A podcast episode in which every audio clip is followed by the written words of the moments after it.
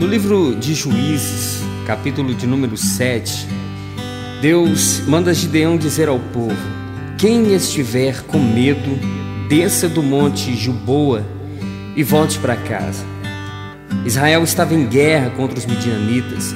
Iam defender naquela guerra suas terras, suas famílias, sua liberdade.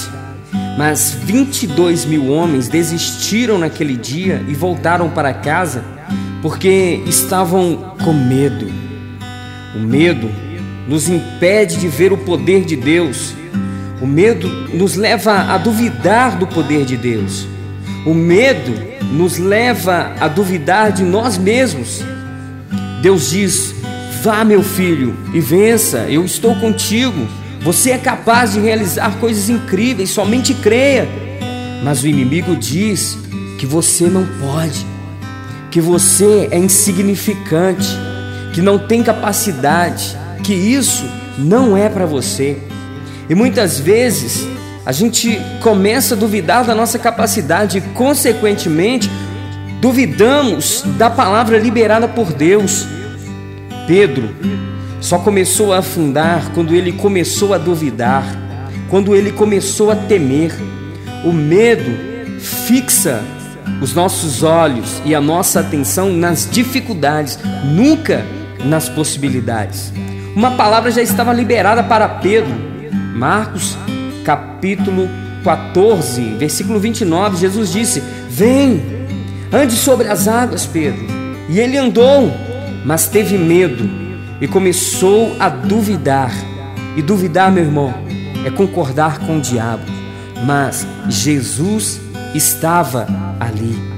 Jesus pode nos levar além dos nossos medos, além dos nossos limites. Então eu digo para você, meu irmão, não desça do monte, não saia das fileiras, não seja mais um desistente. Talvez você esteja enfrentando uma grande crise, talvez esteja enfrentando situações difíceis de superar, mas não perca sua fé, continue de pé, adorando a Deus. Talvez pessoas estão olhando para você e acham que você não vai conseguir. Se esperam que você desista, faça o contrário, meu irmão, insista.